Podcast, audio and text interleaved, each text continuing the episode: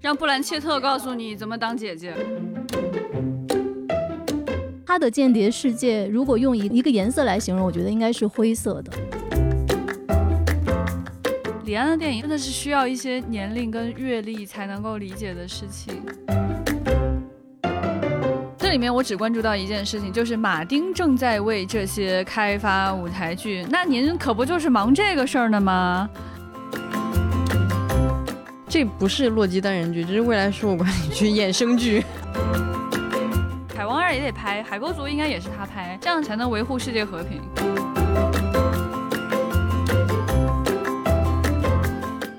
大家好，这里是由未来事务管理局和喜马拉雅联合打造的丢丢科幻电波。今天是周五，又到了跟大家分享资讯的时间了。我是这一期的主持人，未来局的特工千一鹤。跟我一起来聊这一周的新鲜事儿的有未来局的局长季少廷。Hello Hello，还有我们的特工前辈邓运。嗨，而咱们仨好久没有在一起聊资讯了，真的是。来来来，最近发生了什么呀？来，邓老师看什么了？我要安利一下一部，我老在这个节目里安利现实主义作品，挺好的。我就说咱搞科幻的应该开阔一点，不要光看科幻，这样的话就不知道科幻好在哪里了啊。最近在电影院大家可以看到一部电影叫《我的姐姐》，这个导演是一个新人，叫殷若欣，然后她也是一位。啊，女性的导演。那么这个电影，它其实我我我其实很被这个电影感动，因为，呃，我特地发了一条朋友圈，就是我特别想感谢所有参与这个电影的所有的所有的人，因为因为我觉得它聚焦了一个其实是非常非常常见到我们都忽视它了的一个一个话题，就是关于。呃，在有姐姐的家庭里，因为大家也知道，在现在的微博上，比如说大家会说啊，有伏地魔这种称号，伏，你们不知道吗？你们都是二 G 的吗？你俩你俩都是不冲浪的是吗？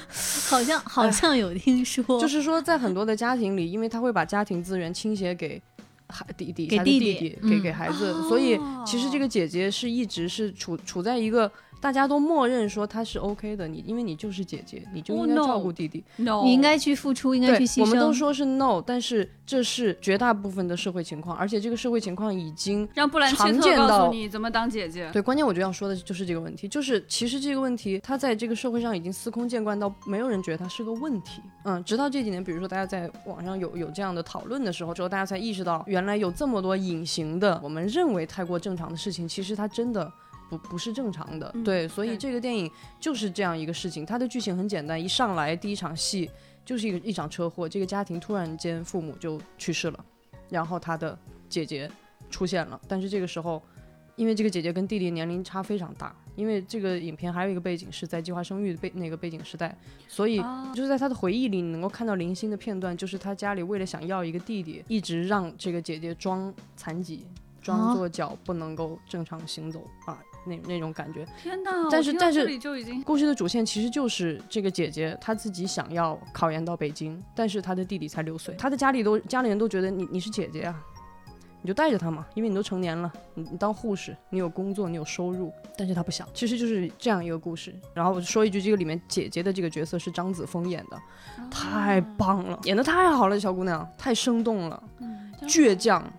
那种劲儿，那种生命力，那种我就不凭什么你们说的这一切，你你说了就是这样，啊，然后这个里边演弟弟这个小孩也很可爱，所以你就跟张子枫一样，就是那种那种纠结，那种里边就会有那种很让你抓心挠肝的那种瞬间，但它不是过度的煽情。我其实很喜欢这个剧本有一些细节啊，我给大家举一些细节例子，而且我不我我觉得就不用担心有剧透。比如说在这个里面有一场戏，就是张子枫跟他的弟弟，就是因为他一开始很排斥这个小男孩，因为他。从来没有见过这个弟弟，相当于就是他父母在他离开了以后，重新生了一个弟弟。他就觉得你就是一个陌生人，对我来说，你突然跟我说要养，我要养你，然后要就是让我自己的人生发生一个巨大的转变。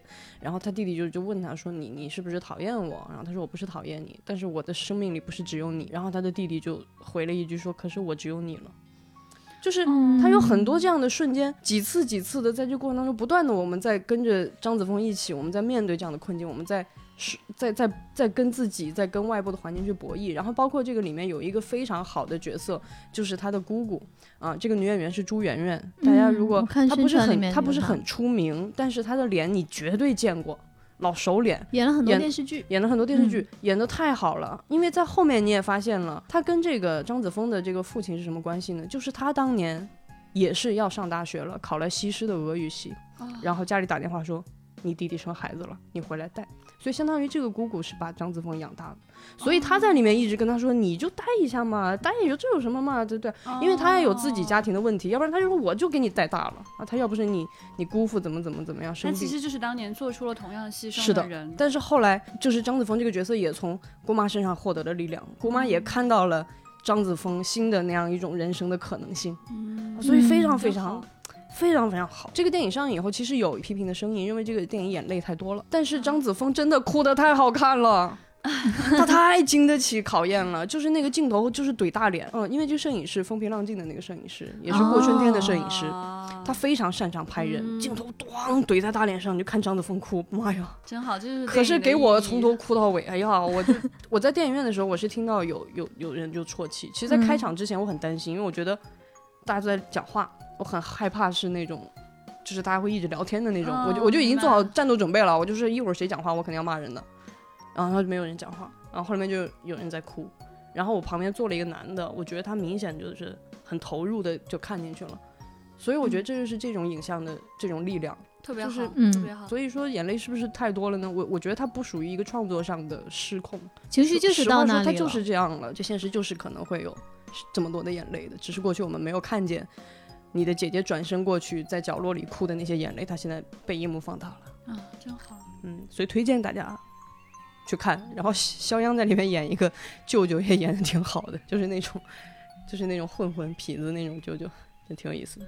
这个电影现在还在上映吗？在在在，对，还在上映。它四月二号上映的啊，现在还在。哦，真的很应该去电影院看。我觉得这个邓老师讲的特别好啊，就是这种题材其实是应该被关注的，但是其实是会被忽略的这样的题材。对，你你说这样的事情到底与与科学幻想有什么关系吗？我觉得还是应该问那一句：所谓的科幻跟人有什么样的关系？是，科幻讲的就是人的故事。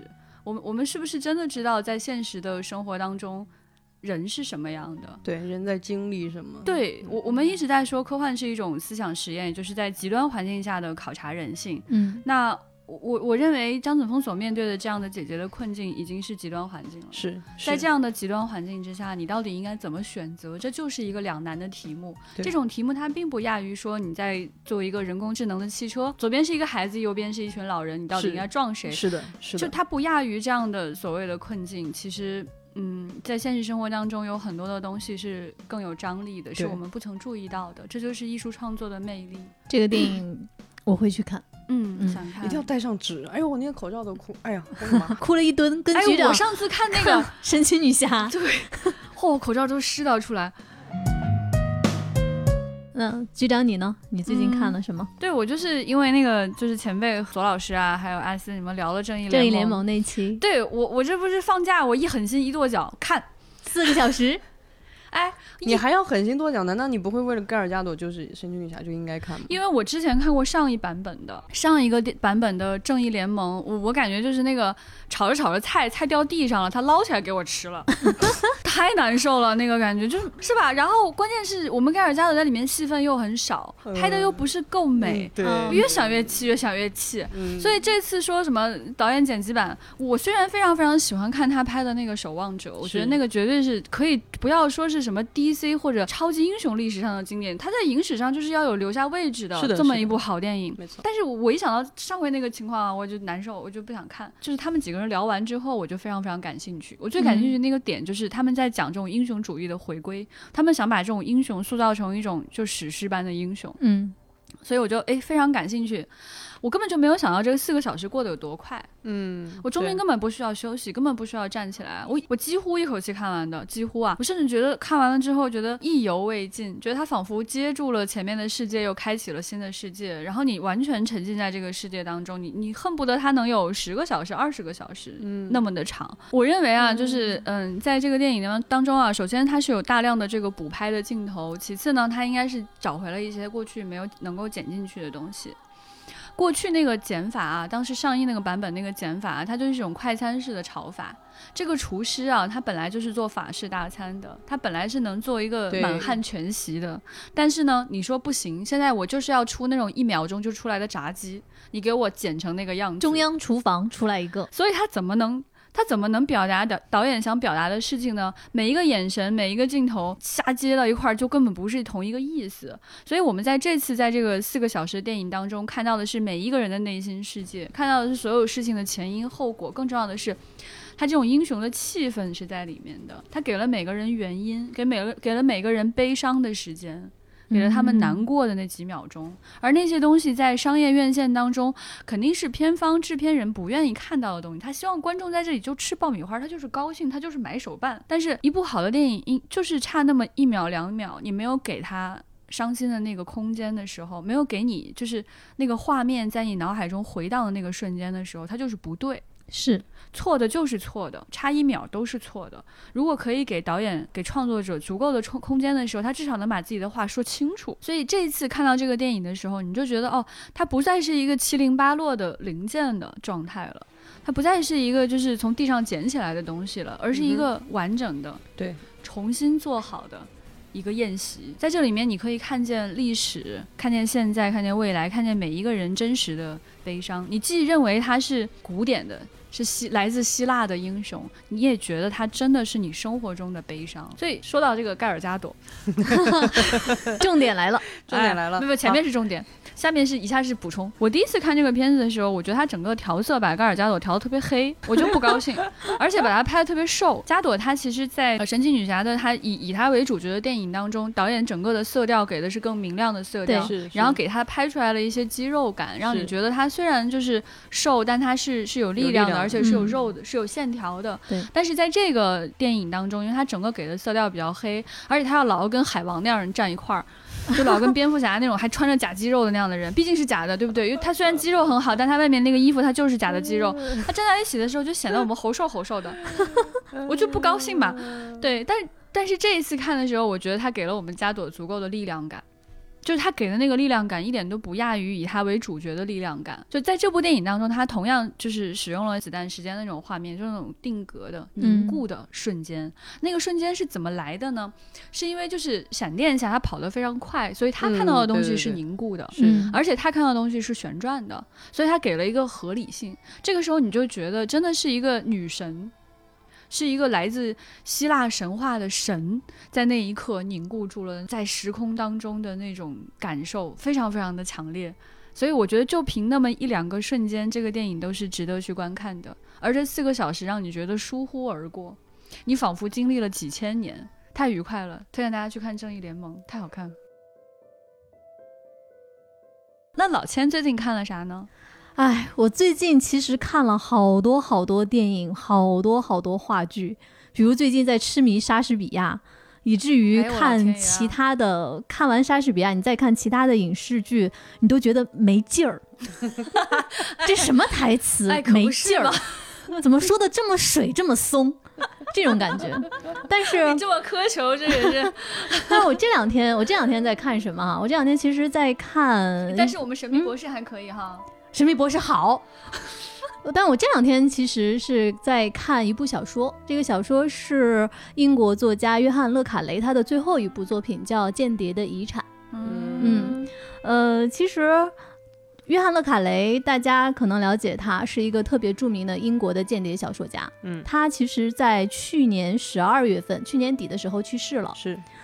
嗯，他去世那天我特别特别难过。我的难过出于两点，一个是就是本来就很喜欢他，另外一点就是你发现你突然到了一个节点，这个节点你就是开始告别。然后我我当时在丢丢中想分享，后来我发现说不行，我如果分享的话，我肯定分享出来的是情绪，嗯，所以当时那段时间没有讲。然后这两天开始看他的这个《间谍的遗产》。因为这本书其实我之前没有看过，然后看的时候感觉是有一点陌生感了。我又重新，呃，在看的间歇把他的《郭将裁缝士兵间谍》这部电影又看了一遍啊，真的非常非常喜欢。呃，《间谍的遗产》这部小说，它的视角是不是乔治·斯麦利了？他的视角其实是彼得·吉勒姆，他其实是《郭将裁缝士兵间谍》里面卷福演的那个角色。以他为视角来，呃，来写的，嗯，因为书我还没有看多少，我没有办法去分享书的细节。但是，呃，我看的时候，其实我是在想，呃，为什么我会这么喜欢约翰·勒卡雷？可能很多人对于间谍文学或者是间谍影视作品的一个既定的想象是，伊恩·弗莱明的《零零七》。嗯，但是对于约翰·勒卡雷来说，他跟伊莱伊恩·弗莱明完全不一样。是的，是的。他曾经是有着在军情六处工作的这样的一个经历，而且他做间谍的那段时间，正好是在冷战特别特别激烈的时候。他的很多作品里面完全没有表现像《零零七》那样的开着呃阿斯顿马丁，喝着伏特伏特加马提尼，那是一种想象中的间谍，就完全不是嗯你想象中的那些浮华的、光鲜亮丽的。他他的间谍世界，如果用一一个颜色来形容，我觉得应该是灰色的。他把真实的间谍生活告诉你，他就是那么黑暗、很无趣，甚至很官僚。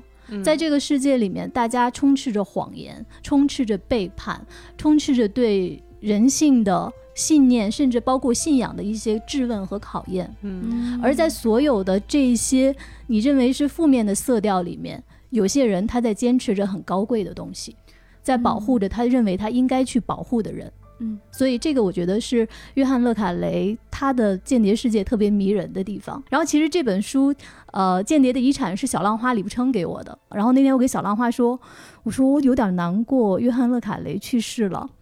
然后小浪花给我的回应实在是太逗了，他说：一，你要化悲痛为力量；神经病啊！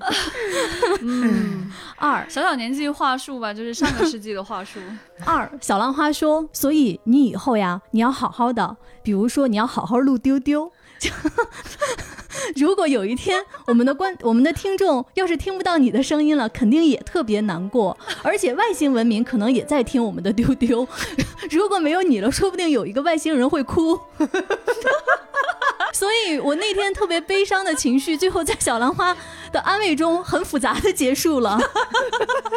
这个情节哈，它确实在科幻当中表现过，就是 就是在《Futurama》里面，就是《飞出个未来》里面，确实有过这样的是是场景，就是有外星人打到地球上来了，问他们有啥事儿，他们说他们当年在看的一个肥皂剧咋完结了，咋看不到后边了，咋不演了？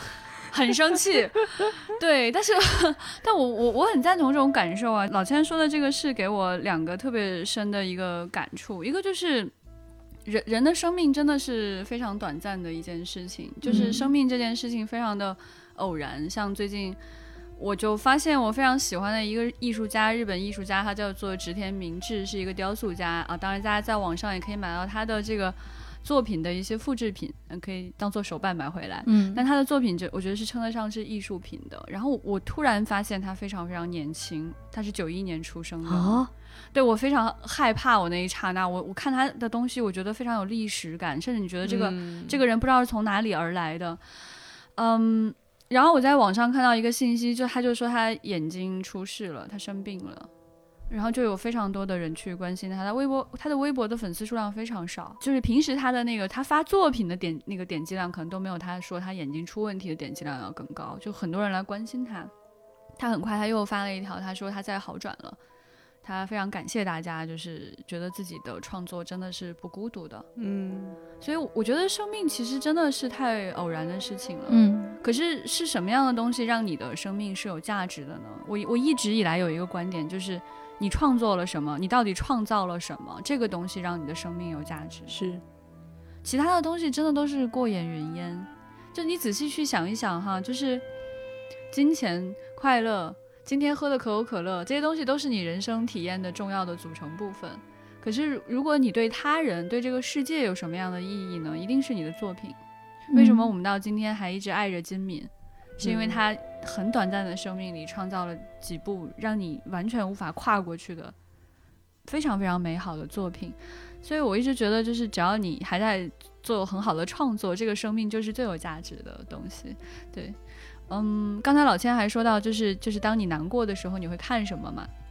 其实我觉得，当人不开心的时候，人很想去喝甜水，想吃蛋糕，想吃巧克力，哦，然后不会。对，然后想 OK，想想去看一些快乐的东西，是就是想想，就是当你很不开心的一段时间，你可能想看就是就是漫威，就是吃爆米花，嗯，然后就是就是体验一种快乐的感觉，但它其实并不能帮助你到达彼岸。实际真实的生活就是这样在黑暗当中匍匐前进的。所以，如果你觉得心情不好，如果你觉得难过，如果遇到了什么样的问题，真的很推荐大家其实可以去看一些很沉重的甚至黑暗的作品。其实，在里面你反而能够找到光。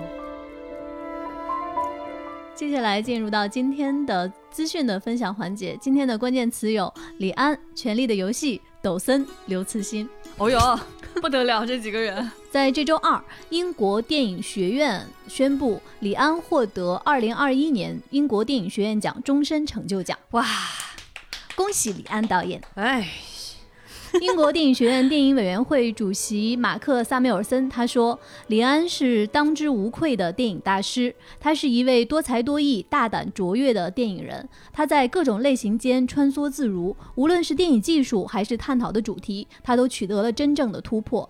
他在《卧虎藏龙》《断背山》以及《少年派的奇幻漂流》及其他作品中的开拓与探索，不仅体现了他精湛的电影技艺与对电影制作的深刻理解，更在于无论故事多么宏大或是简单，他都能将富有人性的角色融入其中，让我们每个人都与之同悲同喜。呃，英国电影学院奖其实是英国电影学院派的最高奖，是的呃，有时候会被称为英国的奥斯卡。他的终身成就奖是用以表彰具有杰出贡献的电影人，大家熟悉的库布里克、雷德利·斯科特都获得过终身成就奖。去年的奖特别有意思啊，是给了小岛秀夫。哇，对，他是以游戏制作人的身份，居然在英哦，这国的个哇，他太有分量了。是是是，哇，就为每一个人感到高兴，也为小岛秀夫感到高兴啊！我、天，这个奖太有分量了。对，而且你看这个里面他给过的导演啊，都很神奇。就是像库布里克、雷利斯科特和李安这样的导演，他真的都是在各种不同类型间穿梭的人。对对，你们最喜欢的李安的电影是哪一部呀？我其实今天在想这件事，我最喜欢李安的哪个片子？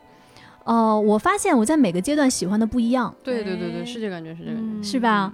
我今天反而在想，我最喜欢的好像是我最开始完全无感的《卧虎藏龙》，嗯我很喜欢《卧虎藏龙》，但是我第一次看我是 get 不到的，嗯，后来我在不同的阶段看，我就发现《卧虎藏龙》好棒。我发现有一个很有意思的东西，就是李安的电影，我看第二遍、第二、第三遍，就是可能过几年再回来看，我真的发现是不一样的。是的，是的，就是这种感觉。啊，我醍醐灌顶那种感受，就是当年你看的时候，你自己可能觉得平平淡淡的吧，有一些或者很精彩，或者平平淡淡的，就是，但是当你回头去看的时候，突然发现曲中意，真的是需要一些年龄跟阅历才能够理解的事情。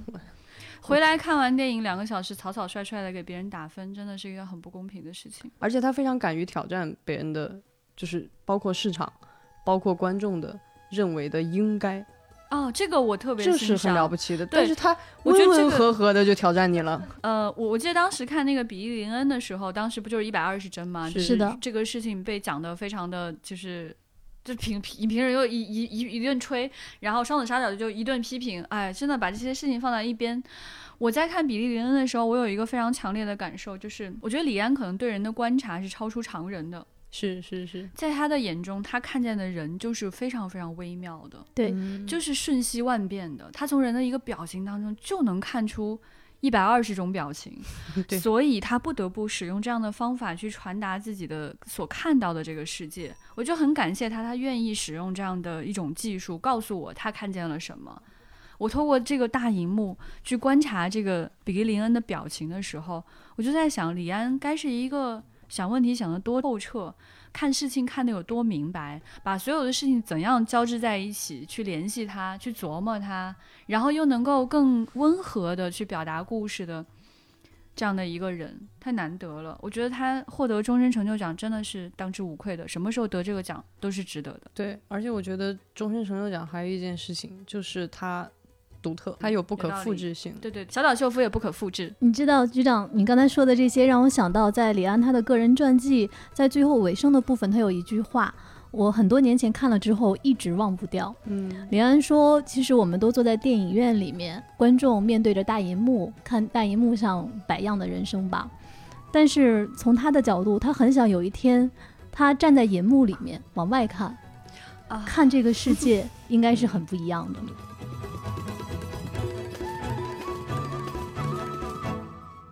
时间进入四月份呢，有一个剧，它在庆祝它的开播十周年庆典，就是 《权力的游戏》。呃，最近我们看到，为了庆祝《权力的游戏》播出十周年，HBO 开始为期一个月的一些庆典的活动，呃，包括马拉松看剧啊，放出一百五十多个幕后花絮和访谈视频，推出新款周边，然后这些卡司们还会参与慈善活动等等等等。嗯，我们在之前的资讯里面也跟大家分享过，《全游》的前传《龙族》今年将要开始制作了，动画版的《全游》也在开发当中。恭喜恭喜恭喜！我就想知道他啥时候写完。是，我觉得这才是最核心的问题。他是不是一直不写，还能一直撑着这个事儿？我就不知道他啥心情。我是这次看到他们放出的这些花絮，我觉得有一个挺有意思的，就是他呃用了其中十个主要角色的视角。来重新进行一些片花和花絮的剪辑，嗯，然后我觉得这个就有点像，有点像马丁写的原著了，因为他原著的视角就是每一个章节就是一个角色，嗯，通过他这个角色的视角去来看这样的一个故事。我看了一下这十个视角呢，没有我喜欢的泰温兰尼斯特，我就没有再往下看了。他可能确实挺难挤进前十的。对，都有谁啊？嗯，像龙妈啊、史塔克他们家呀、雪诺啊，这些都有。呃，二丫想必是有的，那肯定有的。嗯，包括 Cersei 啊，他们都有的。呃，除了全游十周年的这个庆典呢，我们最近也看到全游的舞台剧马上也要出了。呃，新闻里说，乔治·马丁正在为百老汇、伦敦西区和澳大利亚开发全游的舞台剧，讲述剧版故事线十六年前的赫伦堡比武大会。在原著中，这个场面是非常非常著名的，就是雷加塔格利安在赫伦堡比武大会上跳过了自己妻子伊利亚，将蓝色玫瑰花环献给了劳勃巴拉西恩的未婚妻莱安娜史塔克，成为就是冰火中特别特别重要的一个场面，然后也为后面很多的故事埋下了很长的伏笔。那目前这个感觉很很不错，对。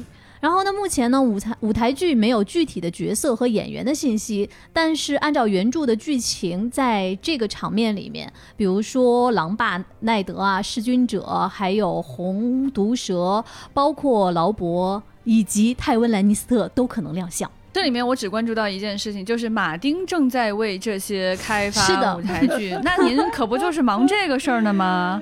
啊，那想必。是很耽误其他的事情的吧？嗯，啊，那应该是没在写。那这个舞台剧首演预计会在二零二三年上演。就是前些年我们去那个世界科幻大会的时候，它不管在哪一个国家展出，都一定会有那个铁王座。嗯，就是原版的那个铁王座，就马丁御用铁王座。然后呢，就是呃，每一次就是全游的粉丝会聚集在这个铁王座的周围，各种拍照。每年的马丁本人都会出现，就是会跟大家一起合影啊，会有一个小的 party 呀，然后会参与大家啊，然后还会签名。然后到整个世界科幻大会结束了之后，就雨果奖颁颁发了之后，他就会组织一个叫 Losers Party，就是所有没有打，所有提了名但没有得奖的人，然后大家一起来玩啊，然后我们一起 curse 那些得奖的人啊。我不知道他作为一个 winner 到底有什么资格组织这样的聚会哈，但是反正每个人都去。我就记得那一年就是在那个我忘了我有没有在节目上讲过这个事儿，就在那个芬兰科幻大会，当时本来是那个刘你刘慈欣大哥的《三体三》哈，他 也有提名，对，然后当时我就预感。确实不太能得奖，但没得奖呢，确实也有点难过。可能他自己心里也有这个数，然后就参加了马丁的那个聚会，喝了几罐啤酒的时候，突然开心。这个聚会太好，挺可爱的。所以马丁这个人挺有意思的，你就感觉他什么事情都在忙。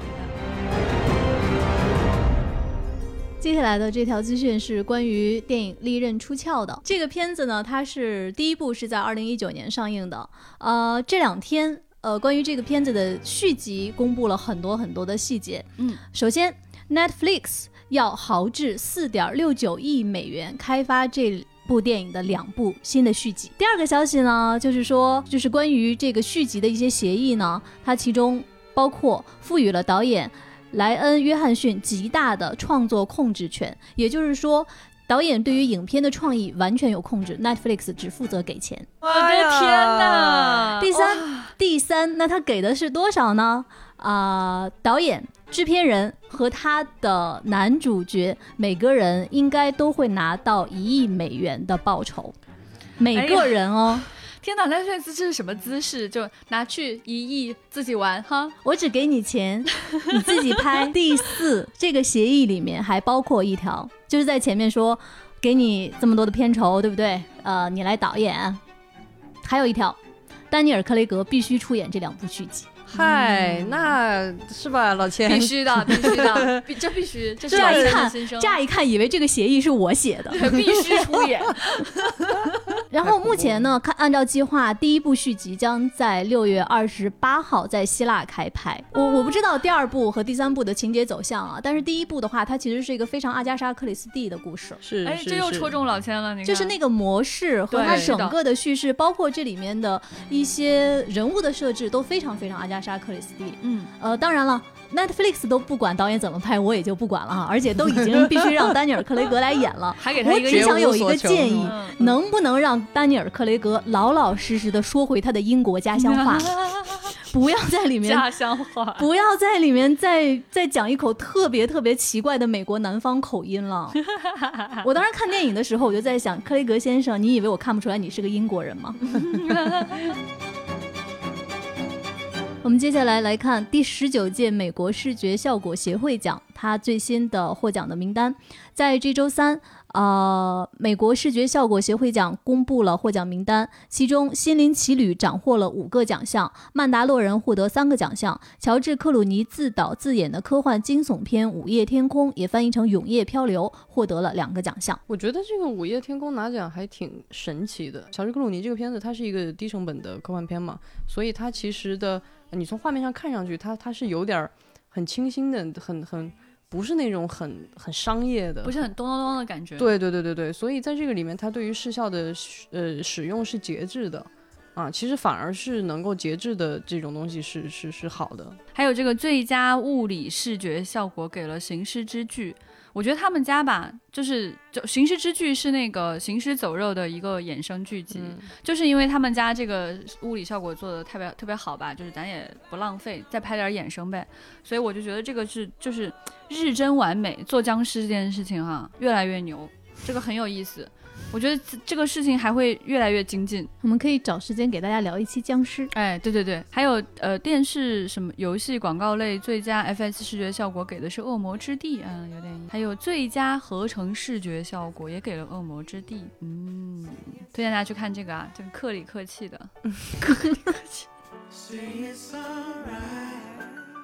最近，由安野秀明担任脚本与监督的电影《新假面骑士》公布了预告片。这个片子呢，预计在二零二三年的三月上映。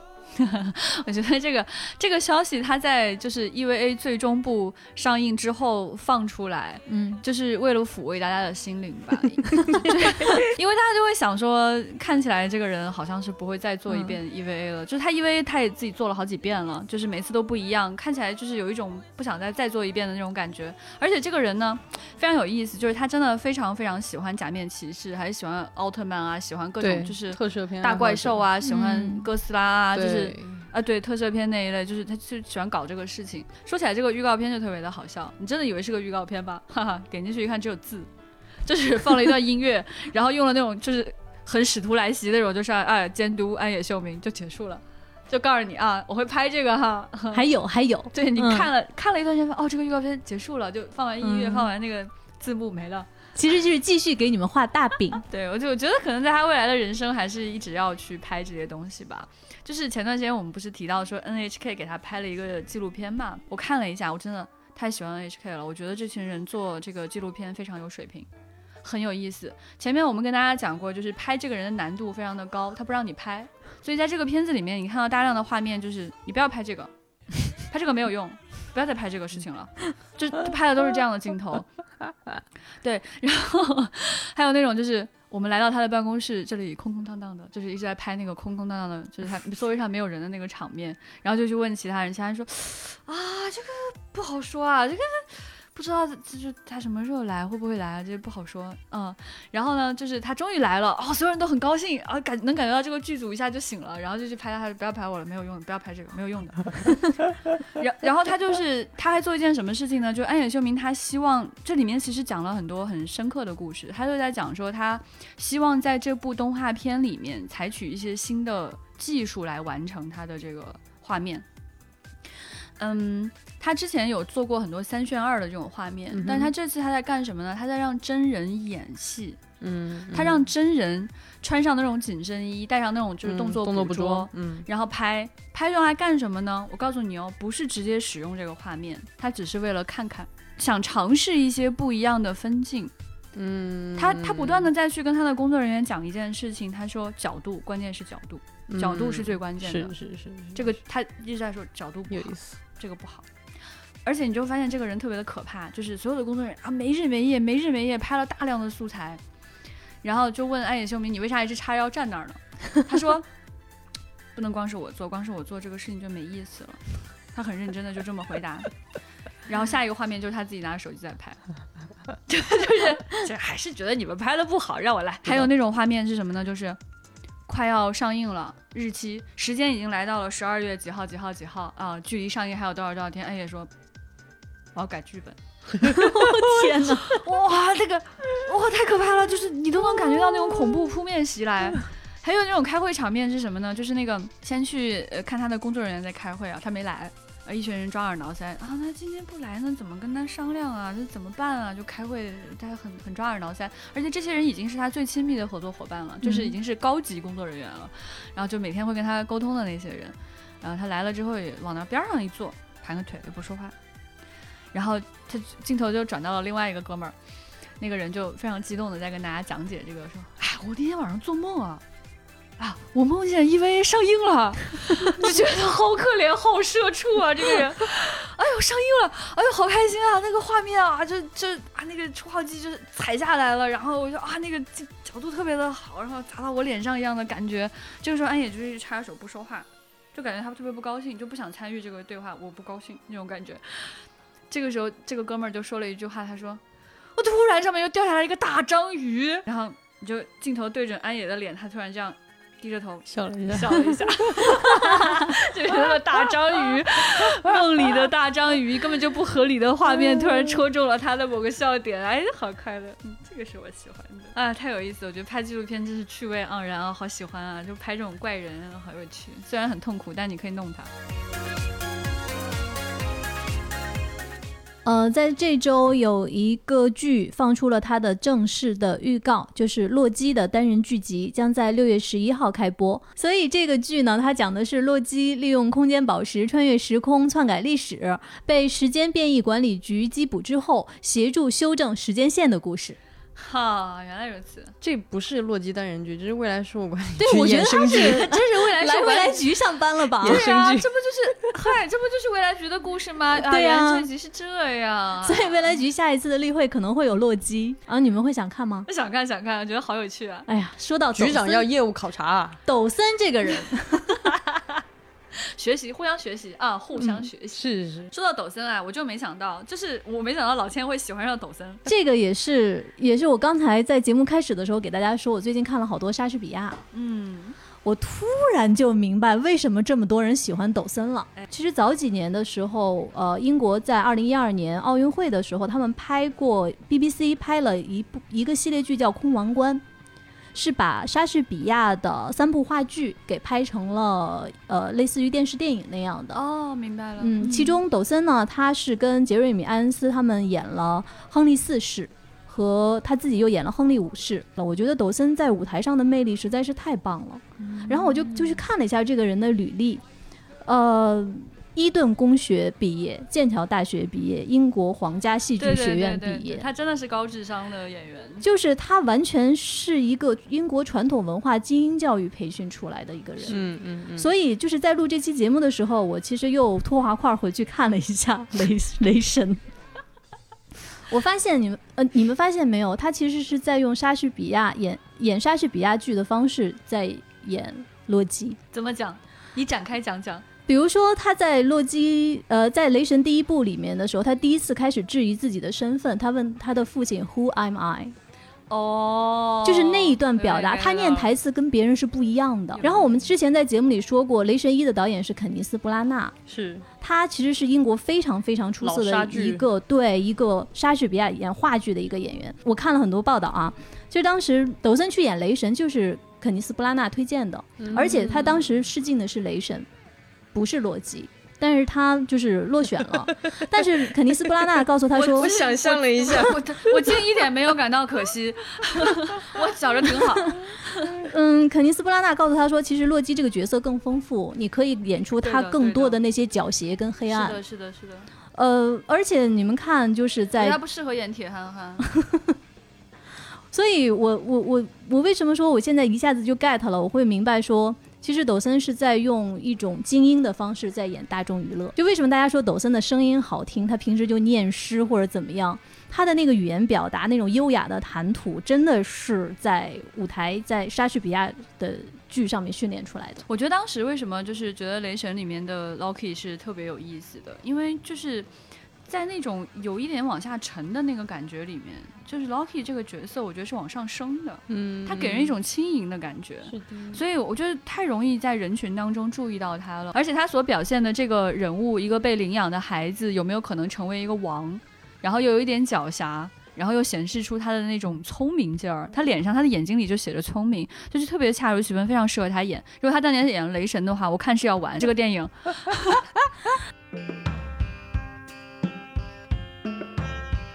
在本周还发生了一个让大家非常沮丧的一个资讯，嗯，呃，华纳砍掉了原定由温子仁执导的《海沟族》和另外华纳一天到底想咋？想咋？呃，另外一位导演他执导的《新神族》也砍掉了。为什么要砍掉呢？华纳是认为说，《新神族》中的重要角色 Darkseid，就是被邓运吐槽过的达克赛德，黑暗黑暗，面，黑暗面，你要带点口音，因为它不完全一样。他就是在就是局长跟前辈特别喜欢的扎导版正联中作为主要反派出现的。然后他华纳会认为说，因为这个反派在扎导的正联中。呃，让大家印象很深，使得他在新电影中的操作就变得复杂了起来。全是借口。而至于海沟族呢，华纳认为说，反正我们现在有海王二了，海王二就应该能够满足观众了吧不？知道你们在说什么。所以华纳说，如果观众希望看到更多以亚特兰蒂斯王国为背景的故事呢，他会继续考虑开发，但可能会是一个独立的故事了，不会与 DC 宇宙有强关联。那么谁要看呢？感觉全是说辞。就很奇怪。然后在这条这条资讯下面，我们看到一个神评论说，DC 的公敌在华纳。是是是是搞不明白啊，这个真的这这一通操作真的是难以理解。因为在之前的节目中，局长说过，其实特别期待温子仁的海沟族。拍海沟族显然才能让他发挥自己的优势，嗯但不是说我不希望他拍海王二，海王二也得拍，海沟族应该也是他拍，这样这个世界才是，对吧？才能维护世界和平。什么时候你的节你的漏点也好？你你加入华纳了吗？没关系，但只要神奇女侠还在拍单人电影，我就可以继续支持这家公司。啊，不关心啊，只要有神奇女侠继续拍就好啦。我们接下来的这个资讯是关于星际迷航，呃，不容易，不容易。你看这里啊，此处有掌声，是吧？嗨，我坚持关注他们的新闻。我们在之前的节目中，局长分享过他看了《星际迷航》的动画《下层舰员》。那最近呢，《下层舰员》的第二季放出了预告。这个剧讲的是星际舰队中不重要的基层后勤舰员在飞船上职场打工的日常。第二季呢，定于八月十二号开播，目前第三季也已经预定了。哎，所以这个动画，哎，你这个满意，可以可以，哎满意满意。哎，这个是这样的哈，我一直以来都觉得，嗯，《星际迷航》的精神在现在的《星际迷航》的新剧当中荡然无存，因为实际上《星际迷航》的这个故事讲的是 Final Frontier，讲的是我们要去不同的星星之间去寻找新的生命。讲的是说，我们要在这些生命当中如何生活，如何存活下来，如何去理解新的世界。这个故事他讲得好啊，他虽然听起来特别的无聊啊，表面上是一个我在星舰当社畜的这么一个故事，但是实际上呢，它有去隐含那种在星辰大海之间寻找到生命，寻寻找到新的生命，并且学会与其他的完全不同的生命生活的这样的一种故事。那么它是谁开发的呢？就是 Rick Morty 那些人。哎，所以他又特别好笑，我就觉得这个剧它非常的珍贵，非常值得大家去珍惜。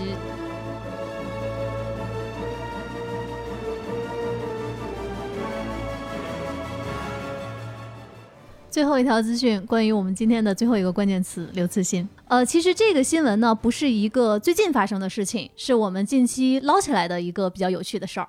呃，大刘的英文科幻选集《Hold Up the Sky》收录了《乡村教师》等此前从未以英文发表过的短篇。呃，这本英译作品呢，由《黑暗森林》的译者乔尔·马丁森翻译，是在二零二零年十月发售的。呃，这个作品里面包含了《乡村教师》《时间移民》《二零一八年四月一日》《地火》《宇宙坍缩》《镜子》《欢乐颂》《全频带阻塞干扰》《梦之海》《诗云》《思想者》这些作品。嗯嗯，这个书它为什么让大家如此的关注呢？是因为它的封面很有趣，它的封面很直白的写了两两个大字，对这个大字呢，竟然不是刘慈欣，是大刘刘。这太神奇了！我觉得这个非常有意思，它它它太跨文化了，它在那个中文里面都没有这样用过。嗯，我们出看到很多就是刘慈欣的这个短篇选集啊，刘慈欣的短篇是这样的，他给很多的出版社都授权过出他的短篇选集，所以你可以在很多地方看到各种各样的选集，不同的选集里面可能收录的作品是有差异的，但是我们从来没有见过任何一家在封面上写过大刘，但反倒是这个英文选集，它使用了这种方式，它非常有意思哈，这而且很神奇，非常而且神奇。它像一个 logo 一样很大，然后在封面上，而且我们看了一下这个出版社它出的以往的这些刘慈欣的书，就比如说他出《三体》也是两个字，是合理的。但这个是对，这是他的书名啊就《三体》。但是呢，你看到他就大刘，那确实是啊，就是刘慈欣现在确实在英文领域真的非常的出名。我们认识一些就是英文的这个粉丝，会管他叫大刘，大刘，会觉得说这个好像是他正确的一种称呼，更加的亲切，更加正确的一种叫法。对，呃，我我觉得可能还有一个原因跟译者有关系。这个译者他其实在中国待过时间非常长，而且他老婆是嗯中国人。嗯就这个人，他其实是非常熟悉中国文化的一个人。嗯、他也经常会把一些英文的作品翻译成中文，他的中文非常非常的好。我觉得这个可能是他给封面搞了这个事情的原因。嗯啊，但是总而言之非常的有趣啊，推荐大家收收藏一本，上面印着“大刘”两个字的英文选集。好的，我们今天的资讯的分享就到这里，接下来看一看之前的节目大家给我们的评论，还有我们的接龙。呃，先看我们上周的资讯，呃，也就是在景德镇遇见甘道夫那一期，有一位朋友他说，听到那一句“人类也是陶瓷的”，浑身鸡皮疙瘩都起来了。咱们节目真是好棒呀！大笑的表情。我我我当时就跟前辈在讲，我说这个赛博格如果以后是陶瓷的话，我会更愿意赛博格化了。然后一位叫野比何燕的朋友他说睡不着，听完更不困了，是对不起啊，乐的吗？对不住，对不住。你以为听完会睡着吗？很难。还有一位叫哈利波大雾加七的人说，景德镇最好玩的是人，那快来玩我吧。所以你在景德镇吗？这位朋友你好啊，你好啊，这位朋友说啊，其实宇宙奥秘四二用汉语谐音就能明白了，是爱，并且由此可知宇宙造物主是个南方南方人啊。为什么是爱啊？就是四二的谐音梗。是爱。哎呦，好好，下一条，下一条。哎呦，哎呦！我们在这周二的时候给大家播出了《神秘博士》的下期，呃，看到好多好多的神秘博士粉赶来了。嘿嘿，你看这边有一个叫小红帽的朋友，他说刚开始入坑，感觉好多都没有看到。这位朋友，我们会非常非常的珍惜你的，加油看哈。呃，有一位叫三 Q 帅的朋友啊，他写的好长啊。他说自己并不是神秘博士粉，听完节目特意去看了一下节目中说的这几集，很欣赏他们对于时间尊重的做法，不因自己好恶而肆意改变历史进展。然后他说完全入坑了，要去补课了。这位朋友叫 QZ User，他说深夜听博士，越听越兴奋。想爬起来重看一遍《Doctor Who》，回味无穷。这是不是刚才那个就是 越看越精神那位朋友，对对对对，然后好像不是同一个人啊，大家都睡不着，很抱歉啊。那希望大家不要总是在睡前听啊，就给自己留一点睡眠的时间。你好，你也是蘑菇吗？他说《天堂来客》那集《永恒有多少秒》太震撼了，我最喜欢的十二叔的故事之一。哎，你看这位不喝酒的 Q 小姐，她说《神秘博士》真是个宝藏，不听你们讲都没有发现原来有这么深刻又有趣的。多看看哈，我们《神秘博士》可好了。然后我们在上期的节目里面，其实给大家发了一个福利，就是《神秘博士》的官方限量版的邮票。哎，我拿到实物了，可真好看呀！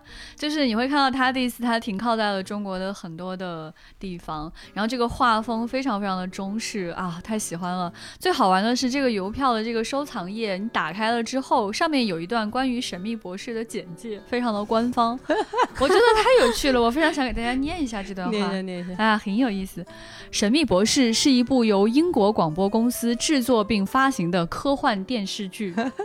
作为世界上播出时间最长的电视剧之一，《神秘博士》自1963年开播至今，斩获百余奖项。这部经典英剧受到全世界超过239个地区观众的青睐，在各大社交媒体上吸引了全球千万影迷的追捧，并被吉尼斯世界纪录大全评为世界上最长的科幻剧。我真的不太明白 为什么。所以收录吉尼斯是因为长，就是前面说获到了获得了百余奖项，但是都没有讲过，但是却讲了吉尼斯世界纪录这件事情，而且我们得奖的原因竟然是因为长，因为长。好的好的，感谢英国广播公司给我们带来的长寿的科幻电视剧哈。真的很快乐，也恭喜这些获得邮票的朋友们，真的非常非常值得珍藏这些画片。那其实《神秘博士》的这一期节目，我们给大家还留了一个接龙的话题。这个话题是分享一个你看过的跟时间旅行主题相关的精彩故事。易燃易爆的大红按钮，你的名字好吓人啊！这个名字挺棒的，说是《复仇者联盟四》。我不管，就是戳我泪点了。好的，好的啊。还有莉迪亚说最不难，呃，睡一觉醒了就穿越到另一个时间啊。这部作品我非常的喜欢，有时间我们可以展开聊聊。有一位叫什么 Long 什么什么 Jesse 的朋友说，阿西莫夫《永恒的终结》在这里，人类拥有了媲美咖喱性的时间科技，可以改变时间线，让种族的利益最大化。没想到后果却是省略号，哎，还搁字儿，他还宣传语呢。不是，他还不给你剧透，没想到最后结果却是省略号。哎呀，这里有一位朋友跟我是一样的爱，他说十二猴子。最终你也不知道究竟是一个时空旅行者拯救人类的故事，还是一个精神病者的臆想。嗯，燕燕老师说有关时间旅行的一切问题，这个必须要上榜哈。还有这个 Melon King 说夏日时光机推荐推荐特别好看，以前推在那个夏日片单当中有大家给推荐过，有给大家推荐过。还有腿长芭比小柯基说回到未来经典三部曲，那必须有哈。VC 说还是神秘博士燃烧一颗恒星跟你说再见，都给我哭。还有一个跟邓韵是同样的爱好，天上南阁，他说《西游记》算吗？天上一日，地上一年，小时候没少算过这笔账。哎，有道理啊，有道理啊。哦，这个应该算是我时间旅行启蒙吧？我觉得没有时间有道理。嗯，好，行，好的，嗯。哎呀，还有这个必须要推荐啊！喵了个咪说吐噜吐呸，你吐噜吐噜。土拨鼠之日，他说他感觉自己好像也有不断重复的一天，然后还有推荐一个呃电影叫《忌日快乐》，就是一直重复，开心有点带小惊悚。呃，在节目的最后呢，给大家留下今天的互动的话题。我们今天聊了很多关于影视作品它后续的开发的事情，比如说有的续集正在开发，有的衍生剧，比如 Loki 要上线，呃，也有的像海沟族就砍掉了。那想问问大家，在你的观影经验或者是其他的。看过的作品里面，你觉得哪些续集可以，但是没有必要？可以在我们喜马拉雅页面下方的评论区来跟我们留言，也可以加我们未来局接待员的微信 f a a 杠六四七，进丢丢科幻电波的粉丝群，跟我们一起来接龙。也欢迎大家多多来订阅我们的丢丢科幻电波，在喜马拉雅的 app 点击订阅，谢谢大家。那今天的节目就到这里了，拜拜。谢谢大家，拜拜。Thank you.